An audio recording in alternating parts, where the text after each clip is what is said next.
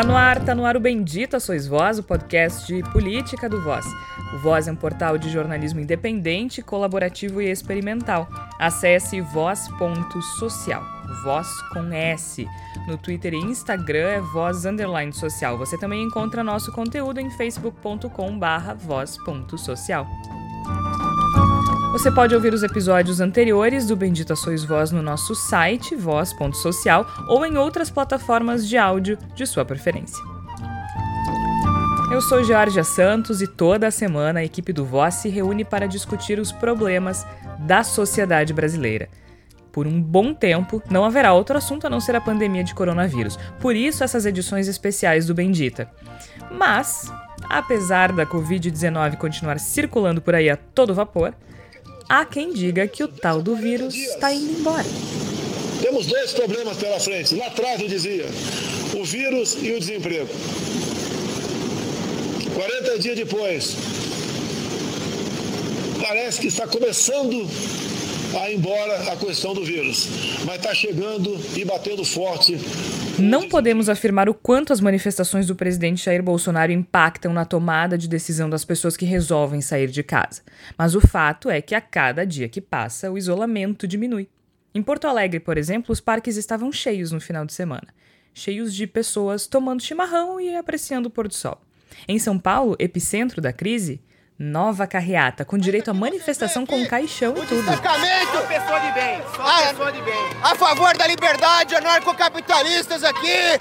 A direita toda, todo mundo contra o Dória! Vocês estão testemunhando o maior atentado às liberdades individuais da história do Brasil! E não se mobilizam! Isso é uma vergonha! As pessoas também podem estar cansadas do isolamento, afinal é desgastante ficar preso em casa. Esse pode ser um motivo bastante forte para sair por aí. Mas há ainda uma terceira camada, além do presidente e do emocional. A desinformação. Algumas figuras negacionistas que se dizem amparadas pela ciência, sabe-se lá qual ciência, têm tido cada vez mais espaço para destilar ideias de jirico. Isso não vai alterar uma pessoa doente. Não vai alterar uma pessoa que pode morrer ou não. É um E nós, jornalistas, temos responsabilidade nisso também, porque mesmo que os riscos da crise sejam amplamente divulgados e mesmo que haja insistência nisso, há quem se dedique a ouvir as vozes contrárias. Dois lados em uma pandemia era tudo o que a gente precisava. Mas para falar sobre isso, eu sigo bem acompanhada dos colegas Flávia Cunha, Igor Natush e Tércio Sacol, e hoje temos uma, um acréscimo ao time com um convidado especialíssimo, o jornalista Marcelo Nepomuceno. Tudo bem, Marcelo? Seja bem-vindo. Tudo bem, Georgia, eh, Igor, Tércio, Flávia. Prazer aí estar dividindo essa bancada virtual com os amigos. Flávia Cunha, como tem passado? Ah, Georgia, eu tenho trabalhado bastante, né? Acho até como um mecanismo de defesa para lidar com esse momento, né? Trabalhando na área cultural, então também acaba já sendo uma evasão dessa, dessa questão de saúde pública, né? Mesmo que, a, que tangencie o assunto, né? No momento não tenho shows para produzir, mas tenho outras coisas que eu estou fazendo dentro dessa área cultural. Ah, mas sigo preocupada acompanhando os noticiários, né, pela internet, pela televisão principalmente, e fico muito preocupada, né, vendo aqui da janela da minha casa as pessoas na rua levando a vida normalmente, ah, enquanto a gente sabe que a situação aqui no Brasil vai piorar nas próximas semanas.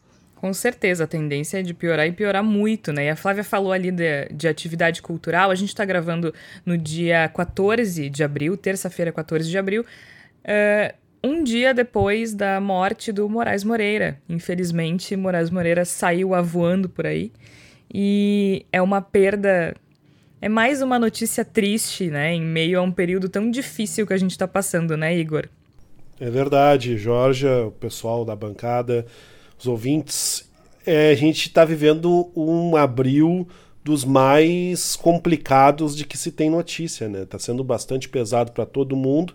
E aí se somam essas notícias desagradáveis, tristes, como o falecimento do Moraes Moreira, que é uma, que é uma daquelas pessoas que quem não gosta, bom sujeito não é, né? Então a gente acaba, infelizmente, tendo essa mais essa, essa tristeza que se soma a outras tantas angústias, a tantas incertezas que vão pesando sobre nós.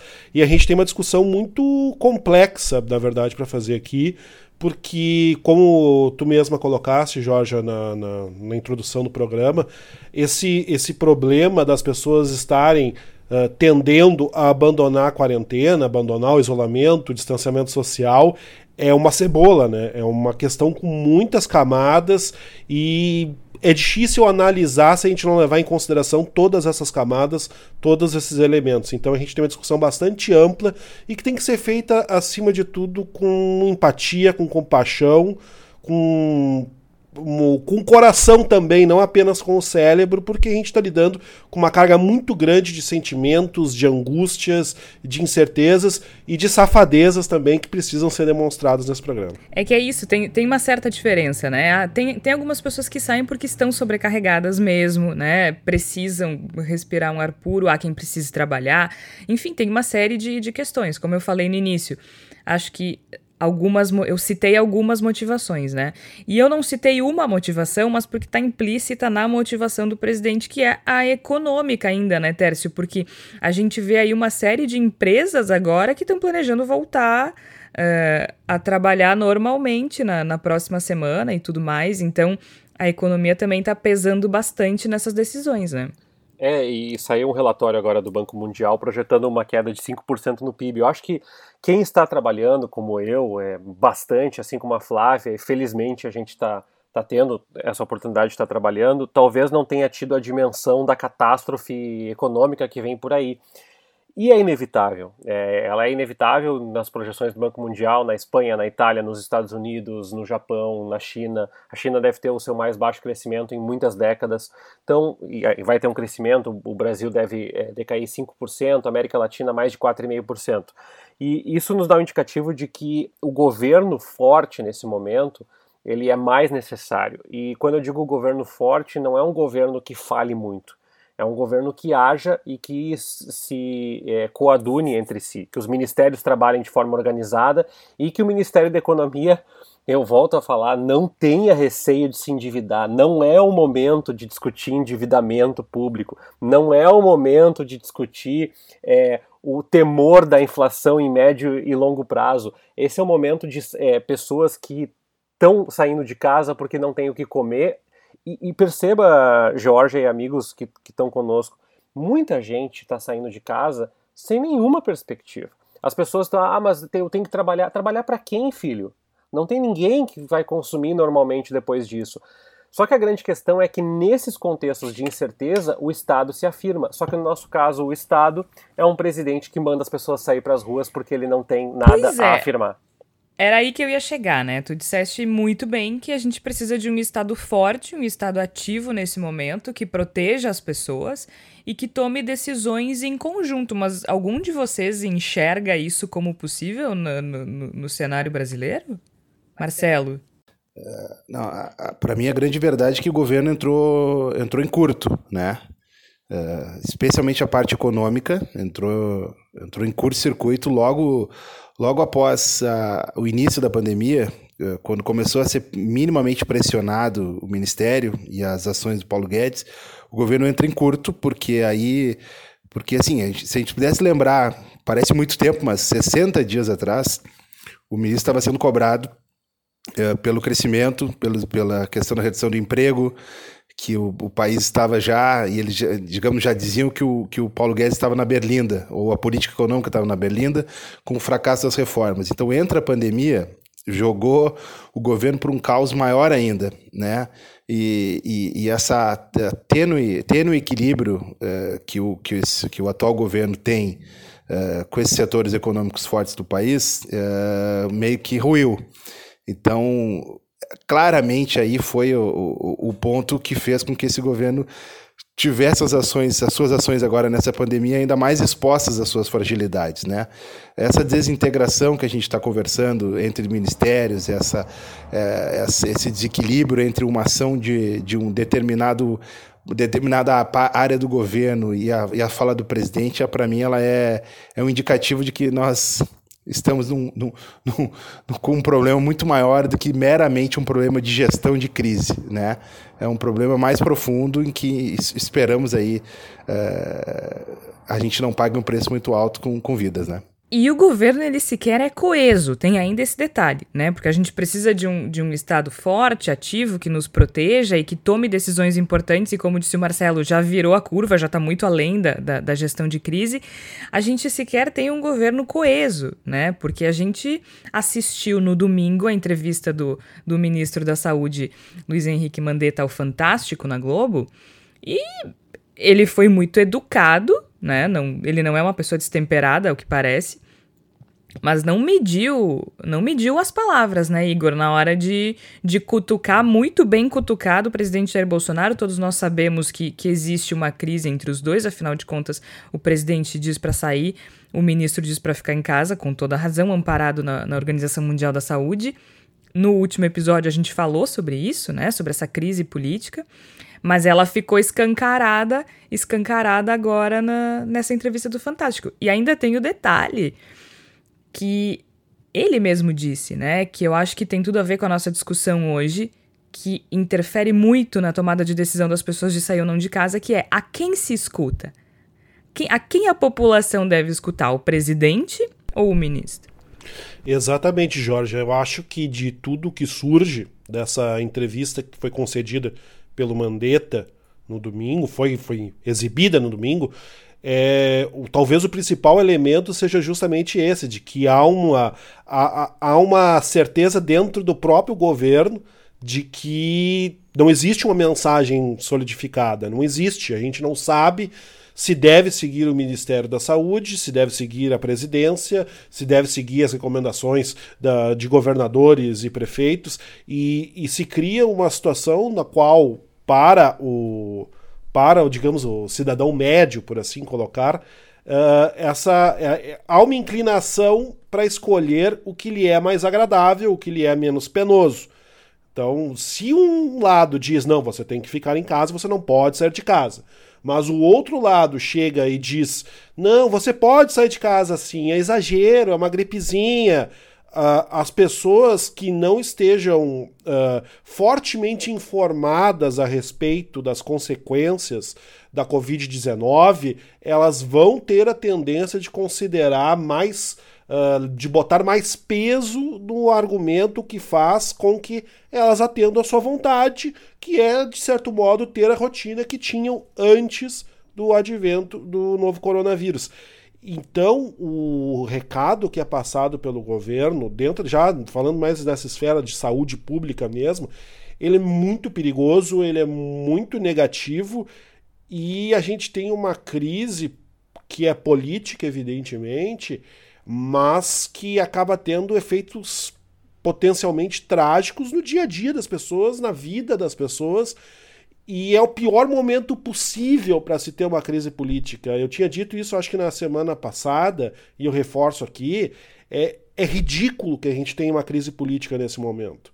É, é, é inaceitável, é patético que nesse momento no qual a gente mais precisa de união de esforços das diferentes esferas do governo para conseguir lidar com essa situação que ainda não disparou, mas que tudo indica que vai disparar de maneira trágica sobre o país que a gente fique debatendo se o Bolsonaro vai ou não vai demitir o Bandetta. A gente tem que debater isso, porque afinal de contas está dentro do noticiário político, mas é deprimente, é ridículo, é patético que essa discussão esteja colocada nesse momento. Não, e é, e é, e é pior, né? Porque não só a gente está preso a essa discussão, como isso causa uma enorme confusão para as pessoas, né? Como, Exato. Como o ministro falou, a quem as pessoas vão ouvir? E aí acho que o Igor coloca muito bem, né? A gente tem uma tendência a, a, a concordar com quem já está num caminho que a gente quer ouvir, né? É, é como é que chama, Tércio? É o viés de... Confirmação. Viés de confirmação. Viés de confirmação, né? Então, tu, tudo ajuda.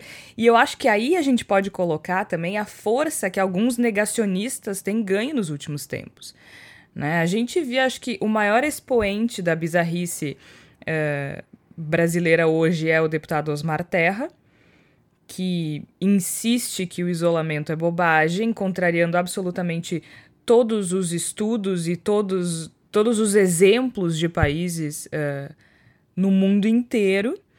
E ele tem ganho espaço, porque até semana, uma semana, duas semanas atrás, a gente via é, as bobagens dele no Twitter e tudo mais. Mas agora a coisa já mudou de patamar, já teve artigo na Folha, ontem estava num debate no UOL, já foi ouvido na Rádio Gaúcha. E, e aí, né, é, Flávia, onde é que fica a nossa responsabilidade também? A gente está dando palco para as pessoas que relativizam a gravidade do vírus. Reforçando essa narrativa do Bolsonaro, inclusive, né?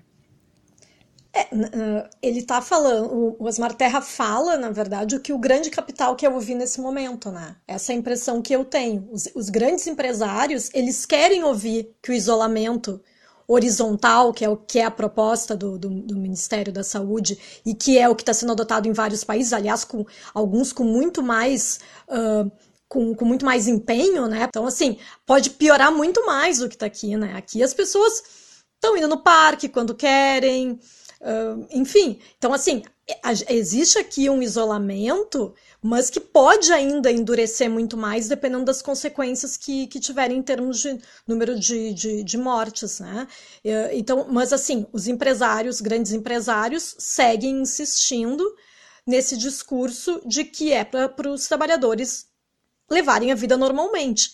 Agora, a minha grande dúvida, né, isso aí a gente já comentou quando teve a, a, a prime as primeiras carreatas a favor do, do fim do isolamento, é se os grandes empresários que defendem isso, e aí a gente vê lá o velho da van, o dono do madeiro, se eles também, eles vão sair de casa, eles vão trabalhar normalmente, eles vão lá com os funcionários deles se, se exporem a esse risco, ou a ideia deles de terminar o isolamento vale só para quem não tem uh, dinheiro, precisa do seu emprego para sobreviver e aí vai se expor a andar de ônibus, andar de metrô, né? E, e aí Fábio, eu, eu acho eu que eles não iam com os funcionários nem sem vírus, na real. Que é, mas, mas é sem o... vírus. Eu, eu acho que a gente sempre, né, uh, uh, nesse viés de confirmação, né, uh, eu, eu, eu sempre acabo enxergando as questões por essa questão mais social, que é a que mais Não, me mas toca. É, né? Mas acho que então, faz assim, todo sentido. Uh, mas assim, uh, da, da, minha parte, quando eu vejo um político como Osmar Terra com esse tipo de discurso, a impressão que me dá é, é, essa, né? De que existe um lobby por trás que, que ele é econômico. Da mesma forma, até vou ver, ver com o Tércio depois qual é a opinião dele a esse respeito, da postura do Paulo Guedes nesse momento, né? Com essa questão, por exemplo, do auxílio emergencial que é um valor baixo. O governo queria que fosse mais baixo ainda, né? Queria que fosse 200 reais e o auxílio emergencial uh, para desempregados, uh, info, trabalhadores informais e para microempreendedores individuais é de 600 reais. A postura dele é sempre falar que é muito dinheiro. Bolsonaro também, ah, é muito dinheiro que a gente está dando. Gente, olha só, estamos nos endividando muito. E isso dá uma impressão, quando eu ouço, né? Eu que não entendo quase nada de economia, a impressão que me dá é assim, eu fico imaginando o trabalhador que está em casa, ouvindo aquilo na televisão, diz, gente, não, eu preciso voltar a trabalhar, o governo está se endividando por minha causa. E, e, e, é essa impressão que dá, né? Que é como se, como se não fosse um momento de exceção em que o governo tem que auxiliar os trabalhadores, né? É, é para isso que a gente paga imposto, é para um, num momento como esse de crise, o governo amparar. Uh, eu acho que esse, esse discurso do Paulo Guedes ele acaba sendo uma forma assim, é como se as pessoas fossem receber esse dinheiro, mas tem que receber com culpa, sabe? O governo está se endividando por causa de vocês que estão aí querendo ficar sem emprego. Essa é a impressão que me dá.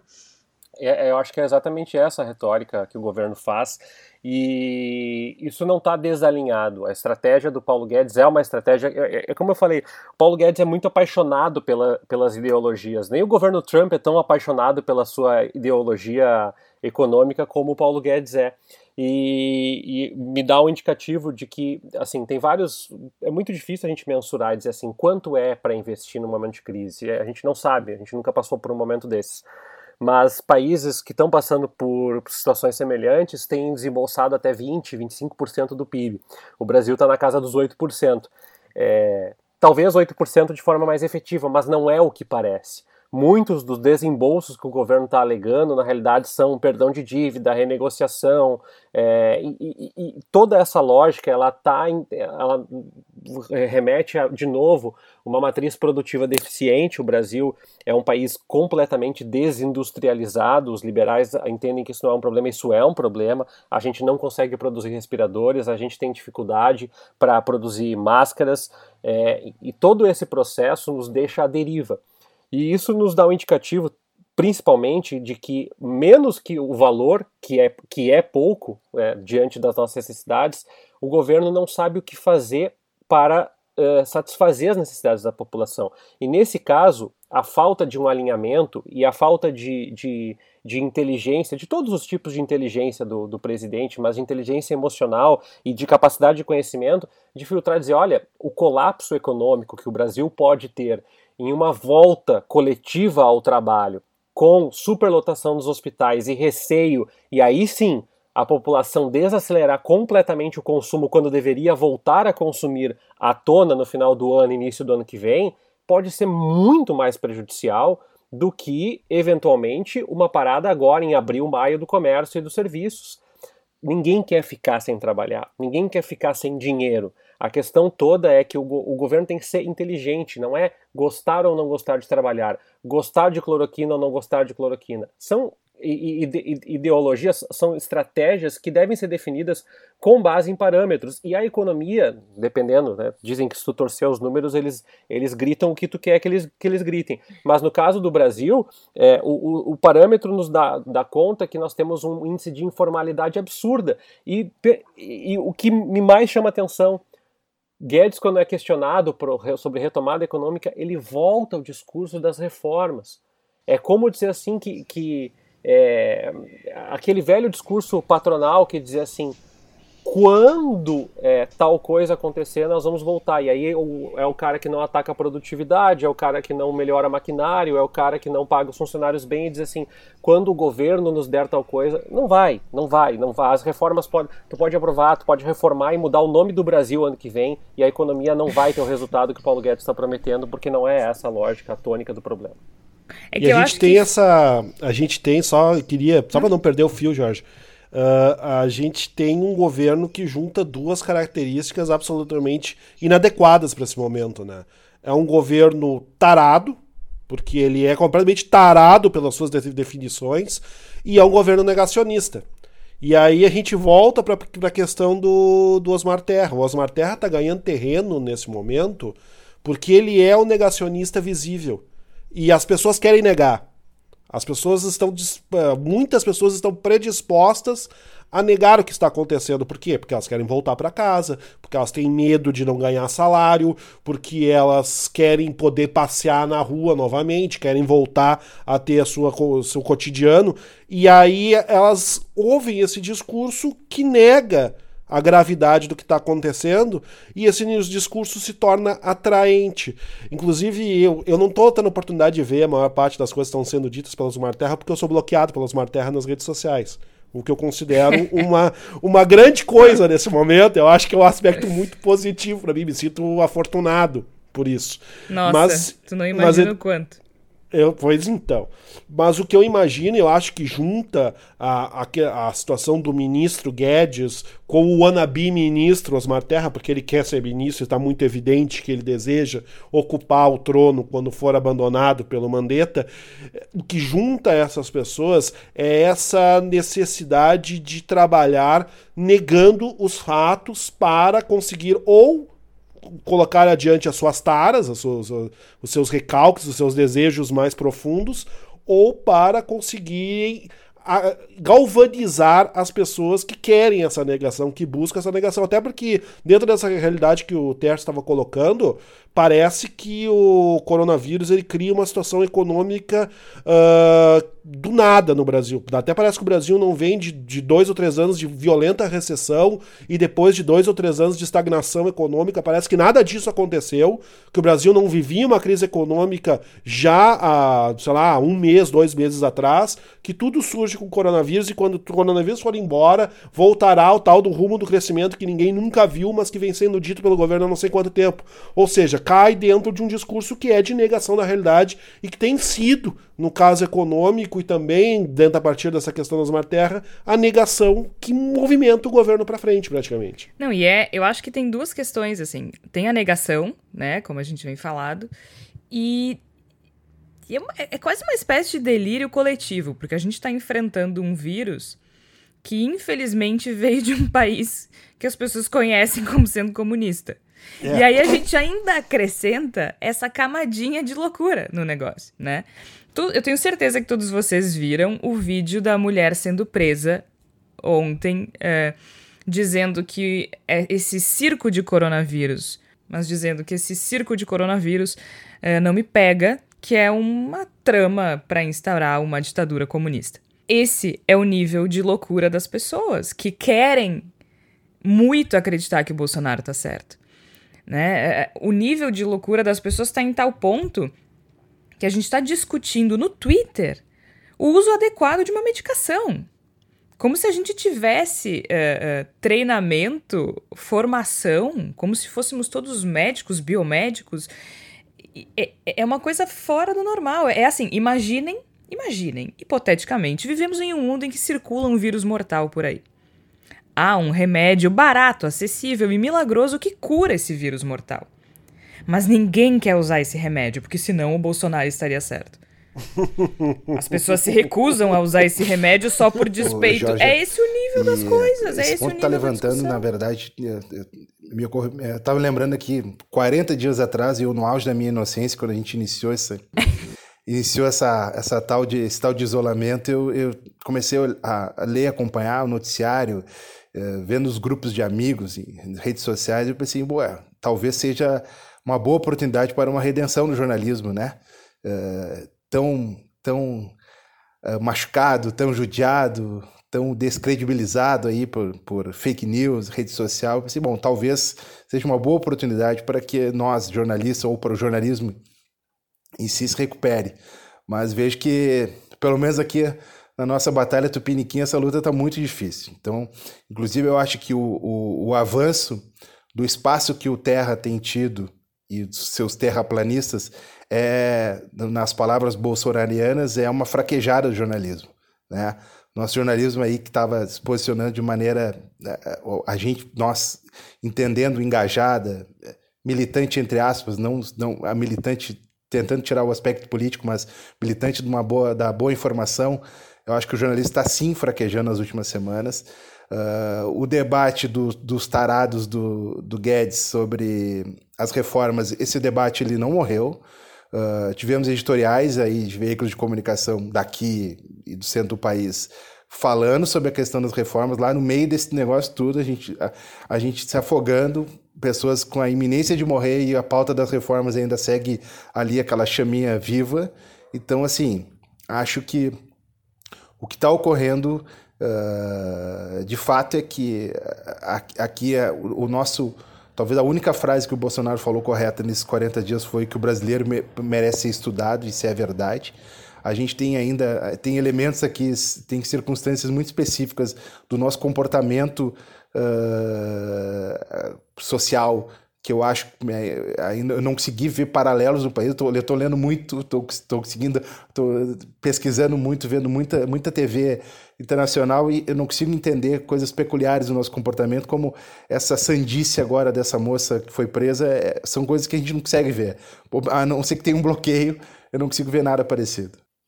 Não, e é, é, é complicado porque assim, a gente vê uma série de pessoas que ganham espaço num momento muito crítico, né, gente? Porque se a gente. O, o Bolsonaro falou numa entrevista, enquanto o ministro Mandetta.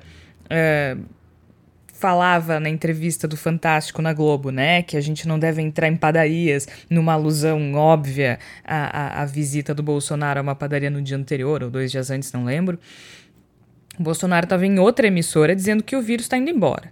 Né? Ele, usou essa, ele usou essa expressão. Não, parece que tá indo embora. Parece mentira, né? Que a gente escute uma pessoa. É fora. É... Eu, olha, parênteses aqui, rapidinho. Eu tracei um milhão de cenários caóticos em 2018, tá? Naquele período pré-eleição, o, o, meu cérebro foi para um nível de estresse, assim, imaginando todas as possibilidades horríveis a que a gente seria submetido durante um governo Bolsonaro. Eu imaginei tudo. Eu cheguei a sonhar que eu estava sendo presa, espancada, torturada, um horror. Mas eu em nenhum momento achei que a gente precisasse enfrentar um vírus mortal com esse homem no comando. E, e é, é, muito louco porque a gente tá no cenário mais. Eu acho que pior que isso. Sei lá, só se fosse um meteoro. E vou até bater na madeira, porque um, um vulcão andou em erupção ali, o filho do Krakatoa andou em erupção, então daqui a pouco pode ter mais praga para vir. Mas assim, a gente tá numa pandemia global lutando contra um vírus mortal e é um animal que tá no, no, no comando do país. Assim, é uma coisa bizarra e a gente tá isolado porque o mundo inteiro enxerga menos ele, né? Mas voltando. Ele tá lá dizendo que tá indo embora, tá tudo resolvido. E os números mostram o contrário, né? A gente vê assim, ó, mais de 100 pessoas por dia morrendo, Uh, o Tércio alertou a gente antes do início do programa, né, que o G1 fez uma reportagem a partir de dados da Fiocruz, mostrando que em três semanas São Paulo tem mais internações por síndromes respiratórias que em todo o ano de 2019. Isso indica que há uma subnotificação imensa de casos de Covid-19 no Brasil. Mas mesmo com a subnotificação, mais de 100 pessoas morrem todos os dias. Ou seja, os números estão piorando, estão piorando muito número de mortos oficiais por, por coronavírus no Brasil mais do que dobrou em uma semana, né? É, e aí, Jorge, eu acho que tem uma coisa que eu acho que é importante, eu reforço o que o Marcelo falou, eu acho que o jornalismo ele acerta em muitos aspectos, uh, a cobrança, a transformação dos títulos, a abordagem, mas ele erra num outro aspecto, e aí eu, eu levo em consideração que as relações estão fragilizadas, com pouco dinheiro, com pouca estrutura profissional, e isso não é da pandemia, isso vem de, de um processo é, histórico recente. Mas o, o, o, que eu acho que a gente perdeu um pouco da oportunidade é justamente de caminhar, e hoje uh, o assunto da Renata Lopretti conseguiu fazer isso muito bem, é de fazer discussões mais produtivas como essa questão da cloroquina. E ela entrevistou um, uma profissional que explica muito, muito claramente como é que são feitos estudos entre é, grupos com placebo e grupos com medicamento, ou a comparação de estatísticas. Por que, que a, estatística brasileira, a estatística brasileira não permite que a, a, a dedução do Osmar Terra de que uh, nós passamos do pico ela, ela esteja é, concretizada. Por quê? Porque o Brasil tem uma subnotificação gigante. A Fiocruz estima até 12 vezes mais casos e até mortes do que o que a gente tem agora. Então, o ponto do, do, da gente, às vezes, correr tanto atrás do jogo político e, e das manobras diversionistas desse governo acabam sendo um pouco problemáticas do ponto de vista estratégico, porque o jornalismo acaba reverberando, por exemplo, a minha sensação é que nós temos muito mais do que as 1.300 mortes até agora e a manchete já deveria estar colocando, não o Brasil tem mais de 1.300 mortes, mas governo é, contabiliza 1.300 mortes de casos notificados. Por quê? Porque recentemente, agora de manhã, nós estamos gravando no dia 14, saiu um estudo mostrando os dados na Itália, é, subnotificação, e eles são abissais. A Itália que tem um sistema público de saúde que é um país deste tamanho na comparação com o Brasil. Então, é, eu, eu acho também que a gente acaba correndo atrás do institucional em nome de um dever cívico de informação e perde a oportunidade de fazer alguns debates que são de cunho estatístico e alguns debates de cunho científico que acabaram ficando um pouco isolados dentro desse contexto. Há uma série de medicamentos sendo testados. Por que, que todas as matérias referem à cloroquina e não ao medicamento que é usado no combate ao HIV ou às pesquisas que estão sendo né, feitas? E não só isso, a, a, até explicar como é que funciona essa questão. Porque, por exemplo, um teste feito em laboratório é diferente de um estudo clínico. Uh, inclusive, essa é uma das grandes discussões em torno da cloroquina. Tipo, ok, tem um efeito sobre o vírus, mas o efeito colateral pode ser muito mais letal e assim por diante. Quais são as interações, né? né, né? Cara, é, é é, é justamente o que tu falou, assim, é desperdiçar uma oportunidade de fazer um debate responsável em torno de algo tão grave. Porque no final das contas, é, a gente está sendo muito leviano ao debater uh, sem, sem embasamento questões que envolvem desde o remédio até o cálculo estatístico, né? Porque uma coisa que o Osmar Terra faz muito no Twitter, ele pega gráficos, tira as informações, né? E ele só mostra o desenho da curva para mostrar que o pico chegou. Uh, isso é, é eu, isso, eu, isso, eu não isso sei. é uma cretinice, né? Isso é cretino. É. Mas Isso- isso é cola. cretino. mas cola, com muita gente cola. E aí é eu- esse tipo de pessoa que a, que, que a gente tá dando espaço. E é aquela coisa, eu acho que o jornalismo ele tem um desafio muito claro, por exemplo, quando ele precisa noticiar e expor o que é dito pelo presidente da República. O jornalismo não pode negar a voz ao presidente da República. É muito complicado a gente esperar que um veículo jornalístico simplesmente Não. ignore o que está sendo dito pelo presidente da República. É muito complicado. Tem que se criar, ah, se descobrir, na verdade, formas de informar isso da maneira mais responsável possível, demonstrando que o nosso presidente, muito infelizmente, é um mentiroso compulsivo. Isso, é- esse é um aspecto. Agora, por exemplo, o Osmar Terra, fora ele ser ter formação de médico, por que, que ele tem que ser ouvido? O que que faz com que nós tenhamos que dar um espaço de muito tempo na televisão, no rádio, etc., para ouvir Osmar Terra, que é a única voz praticamente no mundo, dentro da medicina, que diz que não vai ter alguma coisa acontecendo no Brasil, que está tudo bem no Brasil. Ele, do mínimo dos mínimos, eu tenho que chegar para ele, depois daquela, daquela conversa, entre muitas aspas, vazada dele com o Anix Lorenzoni, e muitas aspas não são aspas suficiente, nunca haverá aspas suficiente para isso, eu tenho que chegar a perguntar para ele de onde é que ele tirou o número de que vai ter 3 ou 4 mil pessoas apenas vão morrer no Brasil. Já Porque não tem po- quase dois? Exato. De onde ele tirou que o máximo vai ser 3, 4 mil pessoas? Qual é a fonte dele? De onde é que ele tirou esse cálculo? Por que, que ele fez isso? Se eu me sinto obrigado a conversar com as Terra, eu tenho que colocar, no mínimo, colocar contra a parede as questões que ele, que ele tá colocando. Eu não posso Eu amo- simplesmente eu abrir amo espaço para falar. Ai, desculpa, Igor, aqui que cortou aqui pra mim. Eu amo aquele meme do fonte, as vozes na minha cabeça. Às vezes eu acho Exato. que é isso, sabe? Às vezes eu realmente acho que é isso. É, não- fonte Arial. É, porque... De- de- Fala, Marcelo. Deixa eu, dar o, deixa eu dar um pitaquinho de política aí sobre, eh, eh, sobre ainda sobre esse assunto do porquê do, do avanço, digamos assim, do espaço do Terra, tá? Acho que aqui o evento da semana passada, o Fico do Mandetta, ele, para mim, ele foi meio paradigmático aí da, da na verdade, da, da dissolução do Mandetta como ou do Ministério da Saúde como fonte forte eh, de comunicação da crise, né? Porque na política eh, todo movimento de força tem seu preço, me- mesmo na vitória, né? E para mim o, a permanência do Mandetta ou do, ou do seu ministério, ela, ele pagou um preço muito alto. Na verdade, foi uma queda ficando, né? Ou aquele daquela do Celso Roth lá, o demite daquela antiga lá. Assim, porque é o seguinte, ele, ele ganhou na força, eh, o, o DEM, o- as suas forças políticas lá, Supremo, se organizaram para mantê-lo, mas ele caiu ali. Para mim, aquele momento foi com que ele, ele se desconstituiu como, como fonte técnica e ganhou como força política. E fora, e se você for acompanhar, se a gente for acompanhar da semana do FICO até hoje, a, credibilidade do Ministério, o espaço de informação do Ministério, o que sai de lá de dentro, não sai mais nenhuma informação que nos guie de forma, digamos assim, para o cidadão médio que está acompanhando o noticiário. Pelo contrário, nessa esteira, Bolsonaro continuou, parou de, de problematizar uh, as questões mais fortes de isolamento, passou a criar sua pauta própria, pauta da cura, pauta milagrosa.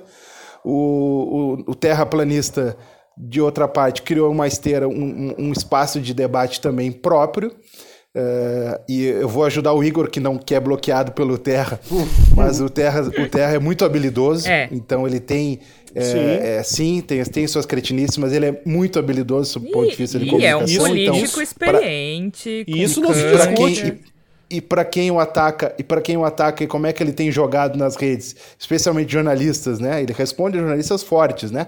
Quem o ataca, ele diz, ué, mas eu não posso opinar, mas deixa eu opinar, vamos debater então. Então Sim, ele, ele, é ele faz um jogo que também ele é um jogo que, que, que meio que constrange que tu simplesmente diga o que a gente está dizendo aqui, não vamos ouvir esse louco, né? Então, assim, fechando meu capítulo, que era só um, era só um pitaco, mas foi um pouquinho mais amplo, de que uh, uh, o que o, o, ainda sobre o Mandetta, que o movimento de força que ele fez para permanecer, que de fato foi, foi garantidor dele da permanência, ele fragilizou a tal ponto que no domingo ele fez um gesto para cair, mas não caiu. Então, é, é nesse status que nós estamos agora, em pleno caos e abandonados. Em pleno caos e abandonados. E é impressionante que, no caso do Terra, o Marcelo falou muito bem, ele é muito habilidoso. Né? Ele é muito habilidoso mesmo, ele é um político experiente e ele tem é, credenciais que, no papel, são muito relevantes para opinar sobre uma crise como essa, né? Ele é médico, ele já foi secretário da Saúde no Rio Grande do Sul, como ele adora dizer, ele enfrentou a crise do H1N1. Eu não sei por que orgulho, porque foi o estado em que morreram mais pessoas, mas é, eu entendo, poderia ter morrido mais se não houvesse algumas medidas de contenção, enfim. É, então ele, ele tem essas credenciais, que no papel Uh, são relevantes, né? Tu vai ali, pô, que, quem, quem é essa pessoa que tá dizendo isso? Ah, não, só um pouquinho, ele é médico. E, mais do que isso, essa. Uh, eu, eu, eu, sempre discordei dele em quase tudo, tá? Mas sempre houve uma cordialidade, uma espécie de respeito, porque ele sempre pareceu amparado pela ciência, historicamente falando. Né? No período pré-Bolsonaro, ele nunca se comportou como uma pessoa. A gente tem que ser justo, né? Antes do Bolsonaro, ele não, nunca tinha se comportado como uma pessoa desequilibrada. Tá. Ah. Só que aí eu tenho parênteses, por exemplo, eu fui bloqueado pelo Osmar Terra porque numa discussão no qual se falava sobre as possibilidades medicinais da, da cannabis. Maconha. Exatamente. Ele cometeu um tweet no qual ele dizia que era sabido que a que o veneno da jararaca tinha potencial ah, como, como remédio cardíaco e ninguém falava sobre isso. E aí eu respondi para ele: só um pouquinho. No caso, ele ainda era ministro. Só um pouquinho, ministro. Uh, o remédio feito a partir do veneno da jararaca já existe há mais de 40 anos. Ele já tá. Esse estudo é feito, inclusive, aqui nas, no, no, na zoobotânica que o seu partido tentou fechar no Rio Grande do uhum. Sul. E não teve debate, eu fui bloqueado. Isso então, ele era a... ministro do Temer ou do, do, do, Bolsonaro? Eu acho, eu acho que ele já era ministro do Bolsonaro, não posso tá. ter certeza. Não, mas é isso que eu tô dizendo. Eu tô falando mas... que no período pré-Bolsonaro, ele era um cara que, por mais que tu discordasse, ele até podia bloquear e ser idiota também, mas eu tô falando do ponto de vista uh, científico. Por exemplo, quando ele falava até da maconha, ele se amparava em estudos reais. Uh, discutíveis, discutíveis. Mas havia quem. Mas já, mas já distorcia. Eu me lembro dele pegando, sim, uh, sim. pegando agora... dados do Uruguai, por exemplo, que não sim. faziam nenhum sentido, ele mas distorcia. Mas isso também é, é, bem daqui, ó. Porque eu tô falando de três, quatro anos. Eu não tô falando uhum. desde o governo Bolsonaro, gente. Eu tô falando da associação do tipo de política do Bolsonaro. Uhum. Uh, deu uma despirocada legal, assim. Tipo, não tem. Não, ele tá simplesmente, com perdão da palavra, cagando para estudo, para ciência, para qualquer que seja. Mas ele carrega com ele essa. Esse passado que o credencia, entendeu? É um médico, ele fala de ciência, ele fala de estudo, foi secretário da saúde, teve, teve ações uh, bem-sucedidas enquanto secretário da saúde. Então, fica fica difícil combater. É, não, é, é, é, é diferente de um Constantino da vida, que nesse caso não tem credencial nenhuma para falar sobre saúde, por exemplo.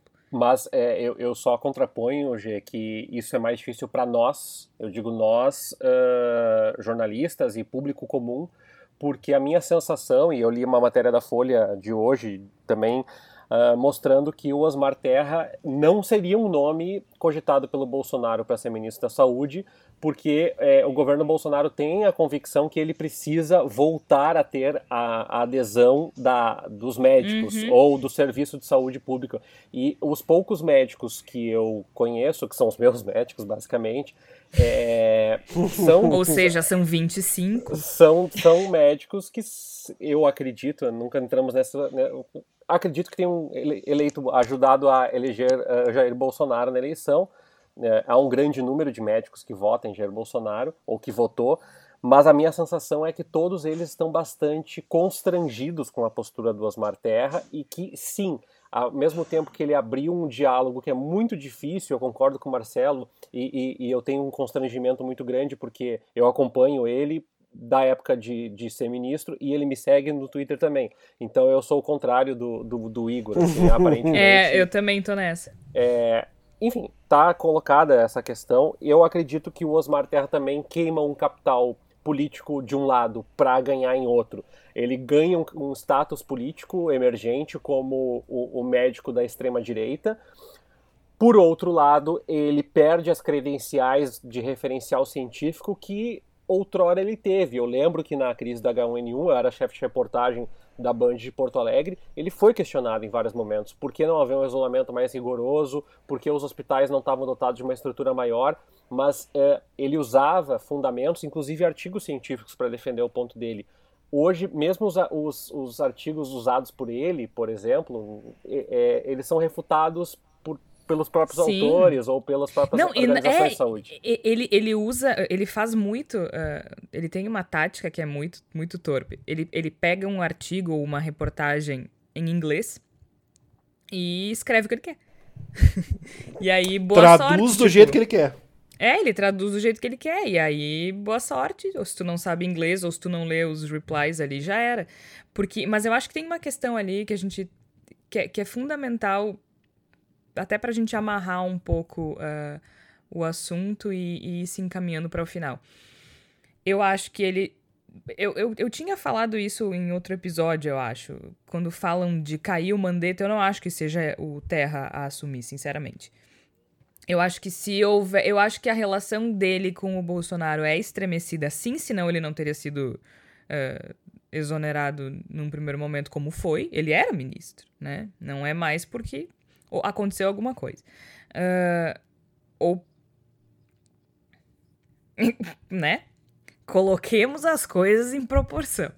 Uh, segundo, eu acho que, que sim, é, esse comportamento dele mais atrapalha do que ajuda, apesar de a gente achar que, que seja tudo que o Bolsonaro quer, porque justamente descredencia. Tu, não, tu precisa de alguém que passe um mínimo de responsabilidade e segurança e não é, ele não é essa pessoa agora acho que ele ganha uh, com parte do eleitorado dele, que espera que ele cumpra esse papel, mas aí eu imagino que o tempo vai ser.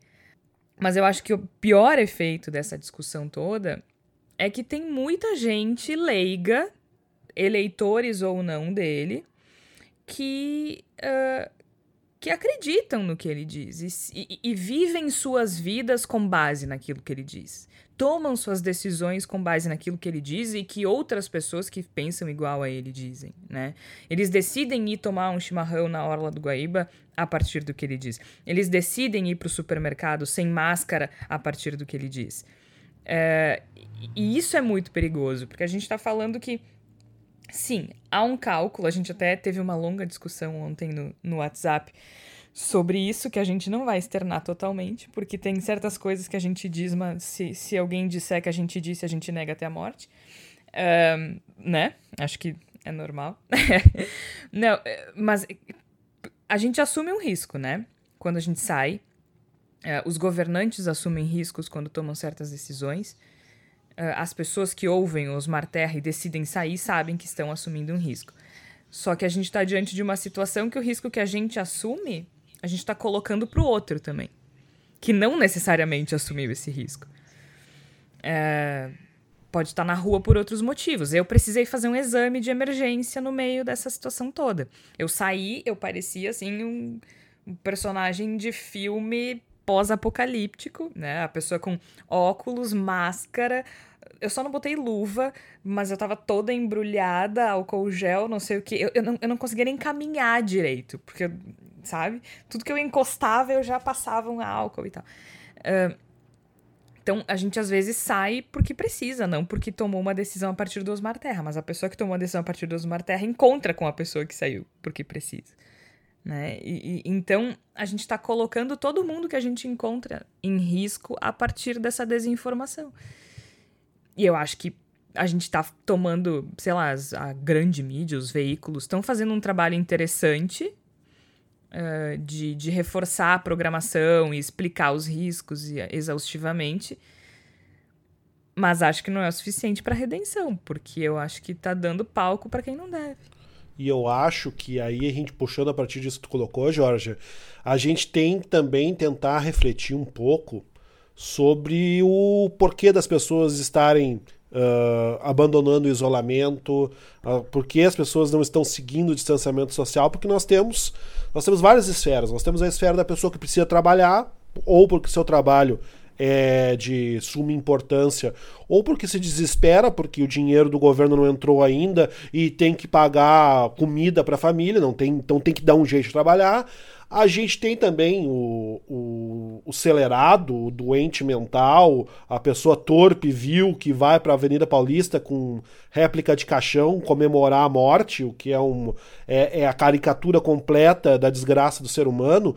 E a gente tem um monte de gente no meio desses dois extremos, do obrigado a sair e do que sai para debochar da morte, de pessoas que estão. Uh, cansadas de ficar em casa, pessoas que estão uh, uh, angustiadas, preocupadas, que não sabem muito bem o que está acontecendo, que se sentem seduzidas por um discurso que diz que não é tão grave e a partir daí começa a pensar, bom, realmente não é tão grave assim e, e a gente precisa falar para essas pessoas. Eu acho que simplesmente condenar essas pessoas não é uma boa estratégia a gente tem que tentar encontrar uma forma de dizer para essas pessoas: sim, eu também gostaria de ir para a praça tomar chimarrão. Sim, eu também sinto falta de poder dar um passeio despreocupado no shopping no sábado. Sim, eu gostaria muito que tivesse um jogo do Grêmio do Internacional acontecendo para que eu pudesse assistir. Eu tenho que descobrir uma forma de sensibilizar essas pessoas para que elas entendam o sacrifício que é necessário nesse momento e não apenas impor a elas esse sacrifício de uma maneira que não vai ter compreensão dos motivos pelos quais elas estão fazendo esse sacrifício e vai gerar essa frustração, vai gerar essa angústia que vai fazer com que pessoas decidam sair para a rua. E isso também é tarefa do jornalismo. Isso também é nossa tarefa, descobrir qual é a linguagem adequada para tocar essas pessoas. Eu só espero que a linguagem adequada não seja a gente precisar colocar nome nos números de mortos para que as pessoas percebam é, a gravidade disso, sabe? Porque às vezes eu tenho a impressão que a menos que elas conheçam alguém que tenha um adoecido, que tenha um relato uh, triste, assustador, sabe? É, não eu, não serão mobilizados. Eu acho, Jorge, eu não, eu não sou um costumado telespectador do Fantástico, mas eu acho que o Fantástico tem sido exemplar nessas abordagens, porque uhum. ele consegue combinar esses elementos que tu e o Igor estão trazendo, que é a humanização dos personagens, e não só das vítimas, mas dos profissionais de saúde e das suas famílias, e por outro lado, é, a informação principalmente eu acho que é muito importante nesse momento e, e faz falta. Eu dei por alguns, uh, algumas semanas a disciplina de geopolítica e jornalismo. Como faz falta a gente ter acesso a correspondentes e enviados especiais internacionais para nos dar, uma, nos, nos dar um recorte brasileiro é, do que está acontecendo no mundo, porque nós acabamos é, compactando material da Reuters, da FP, e, e, muitas vezes isso não é o suficiente. Mesmo a CNN no Brasil, que estreou recentemente, eu acho que faz um papel relativamente protocolar na cobertura internacional. Então, uh, eu, eu, eu, gosto do trabalho do Fantástico recentemente, e eu acho que o caminho, uh, infelizmente, é trazer para próximo das pessoas e mostrar que, ao contrário do que o Carluxo, que para mim é, é, a pior figura do governo Jair Bolsonaro, eu, eu defino o Carluxo como a pior, a figura, a figura mais maléfica, mais maquiavélica, mais é, pútrida do governo Bolsonaro. é, tentando reafirmar que não há importância nas pessoas que morrem com comorbidades, como se grande parte da população brasileira não tivesse comorbidades, como se muitos de nós não estivéssemos nos grupos de comorbidades é, colocadas, é, é, tentar trazer, né? Quando o governo usa e diz assim, a maioria das pessoas que morrem, bom, a maioria das pessoas podem ser eu e você, problema que tem problemas respiratórios, que tem obesidade, que tem é, diabetes, que tem hipertensão e que estão suscetíveis a, a esse cenário, não apenas pela potencialidade da doença, mas também e principalmente pela ocupação massiva de leitos, ou seja, quantos leitos deixam de ser ocupados por pacientes que vão fazer tratamento é, para hemodiálise, para câncer, para leucemia, para uma série de outros problemas de saúde que não vão parar de acontecer enquanto a, a pandemia de, de Covid-19 estiver acontecendo. É impressionante. Eu estava falando com a minha mãe ontem e uh, eu tenho os meus tenho dois avós vivos, né? O meu avô tem 85 anos e a minha avó tem 83 e os dois muito bem de saúde, obrigada, né? E, e a minha avó, ela é muito, ela é uma figura interessante assim. A minha avó, ela é uma ela tá sempre doente mesmo não estando, né? Então, isso agora com o coronavírus, isso tá muito potencializado todos os dias ela acha que tem, ela, né? Aí a, a, minha mãe dizendo: "Mãe, tu não tem febre". Não, mas é que eu não tenho febre. Febre não é um sintoma que me dá, mas eu sinto que eu peguei, né? E, e, e ela ela é uma figura, gente. Vocês não têm ideia. Ela usa num dia como hoje, assim, que deve estar uns 19, 20 graus, ela usa quatro calças, oito blusas. Eu não tô exagerando. Aí ela começa a suar, e aí a minha mãe diz assim: Mãe, pelo amor de Deus, tira, tu tá suada, tu vai ficar com uma pneumonia. Não, mas eu não posso pegar friagem. Ela deixa todas as, as, as portas fechadas, isso normalmente. Durante 20 anos ela tinha crises de tosse horríveis. Aí agora ela, ela tem Parkinson, e aí ela não tem muita mobilidade, ela precisa sempre alguém com ela, né?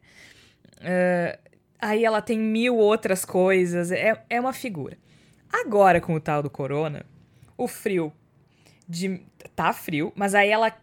Todas as janelas abertas. De repente, agora pode deixar a janela aberta. Antes, se tivesse uma frestinha, ela morria de frio. Agora dá pra deixar tudo aberto.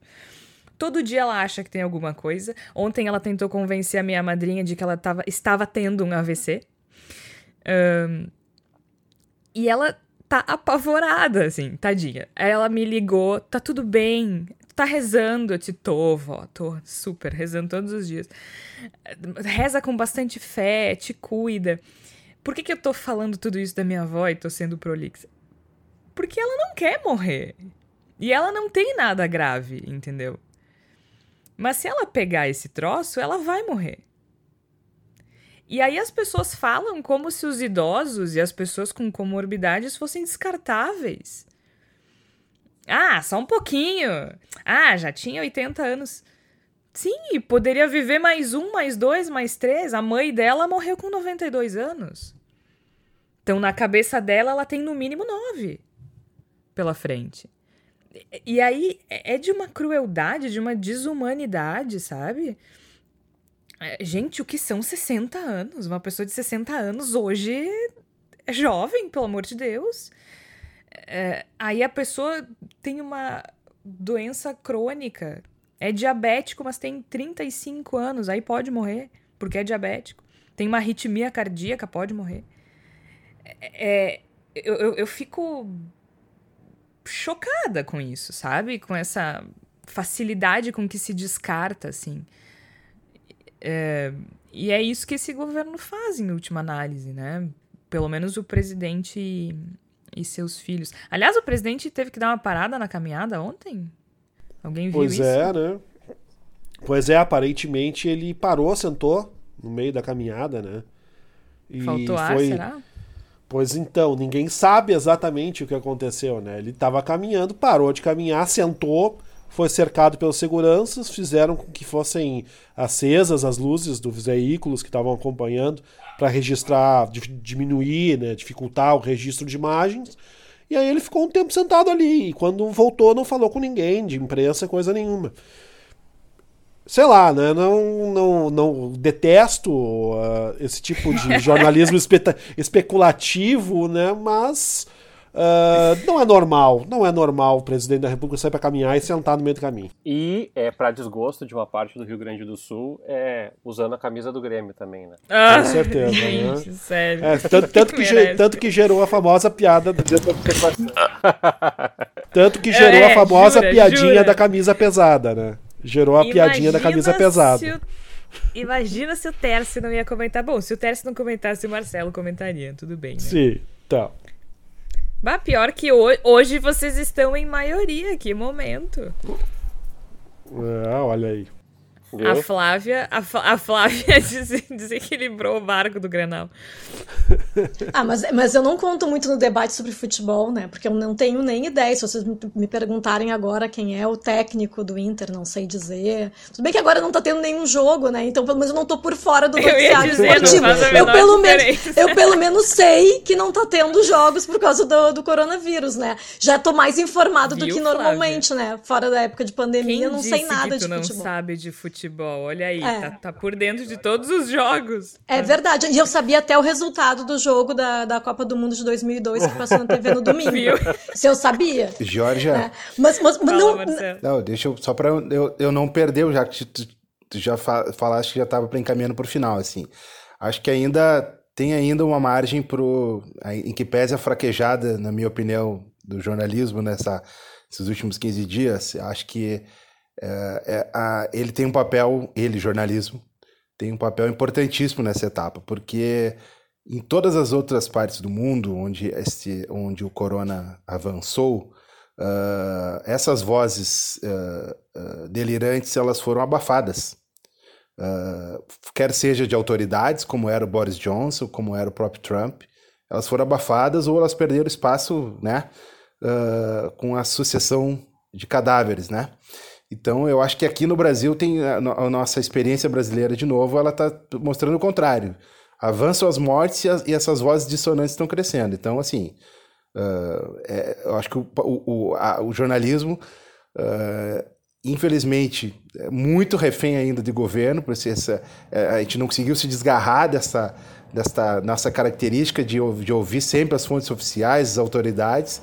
Ela tem um papel importante, crucial nessa etapa aí que vai apontar daqui um, dois meses como é que a gente vai sair dessa. Então eu quero ainda fazer um chamado pelo jornalismo aí nessa reta final do programa. É isso mesmo, assim, porque afinal de contas, a gente até falou na semana passada que quando a gente gravou era o dia do jornalista, né? Afinal de contas, se não fosse pelo jornalismo, uh, não haveria como disseminar informação a respeito do coronavírus, né? O que, o que seria da gente hoje sem o jornalismo? Talvez muito mais mortos, é, uma desinformação generalizada. Então, a gente tem um papel social importante a cumprir nessa etapa. Uh, mas, claro, isso não significa que a gente não possa fazer críticas eventualmente quando elas sejam necessárias, né? Uh, até porque eu acho que a gente tem um, é, tem que ter muito cuidado com a informação agora, né? A gente está falando de vida. É uma questão de vida ou morte, literalmente, né, Flávia? É, eu, eu, acho que o papel do, do, jornalismo agora realmente é ficar reforçando as informações, né? Eu tenho percebido isso muito, assim, na, na Globo, que é a emissora de maior audiência, é, é, o reforço de informação, né? Tem um programa diário na TV que o nome é Combate ao Coronavírus, com dois profissionais da área da saúde respondendo perguntas aleatórias. Eu fico me colocando no lugar dos produtores desse programa todos os dias, ter dois profissionais da área da saúde que se disponham a passar uma, duas horas respondendo perguntas aleatórias, e são aleatórias mesmo, parece que os profissionais ali que estão ali nem, nem, sabem o que, que vai ser, porque às vezes eles se olham assim, o que, que a gente vai responder? E as pessoas estão ali, mas também os profissionais da saúde vendo que a informação nesse momento é tão importante quanto o trabalho que eles têm, ou no seu consultório, ou na sua pesquisa, ou no hospital, porque a informação vai fazer com que menos pessoas fiquem contaminadas se tiverem se tomarem os cuidados necessários, né? E, e eu vejo assim ah, a questão, por exemplo, do uso da máscara caseira, né? Uh, que foi uma coisa que aconteceu no meio, né? Primeiro se dizia que não precisava, e daqui a pouco se disse não, agora tem que usar. Isso gerou muita desinformação, né? As pessoas ficaram muito confusas. Eu tenho saído muito pouco de casa. O pouco que eu saí, eu só desci para entregar um presente de Páscoa. Uh, e eu era a única pessoa na rua de máscara. E as pessoas meio que me olhando assim, aí eu fiquei pensando, bah, parece que eu sou a louca, né?